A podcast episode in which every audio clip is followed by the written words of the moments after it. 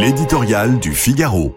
Vivement mercredi par Yves Tréhard. Cette Coupe du Monde de football continue de se distinguer non seulement parce qu'elle a lieu à l'approche de Noël dans un micro-pays dénué de toute tradition sportive, mais aussi parce qu'elle offre un spectacle de qualité. On a connu des éditions beaucoup plus ennuyeuses. N'en déplaise au professeur de morale, le mondial du Qatar est un bon cru, plein de surprises.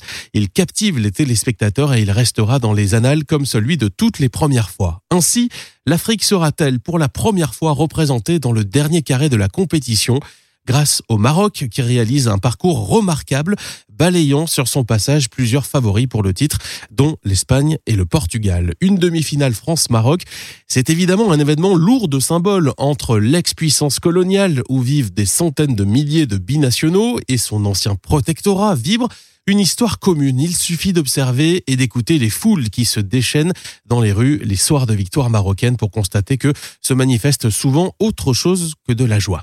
Alors qu'en sera-t-il mercredi soir prochain contre les Bleus de Deschamps? L'équipe des Lions de l'Atlas porte certes l'espoir d'un peuple, sans doute d'un continent et peut-être au-delà du monde arabe. Cette fierté est compréhensible, mais elle est beaucoup moins sympathique quand elle exprime chez les supporters un sentiment de revanche. L'esprit sportif perd sa noblesse s'y domine l'instinct guerrier. Il ne faut pas prêter plus d'importance au résultat d'un match de football qu'il n'en a.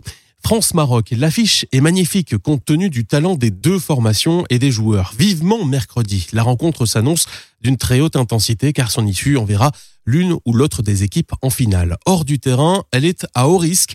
Les autorités chez nous sont prévenues, tout débordement serait condamnable. Le scandale du Stade de France au printemps dernier aura-t-il servi de leçon?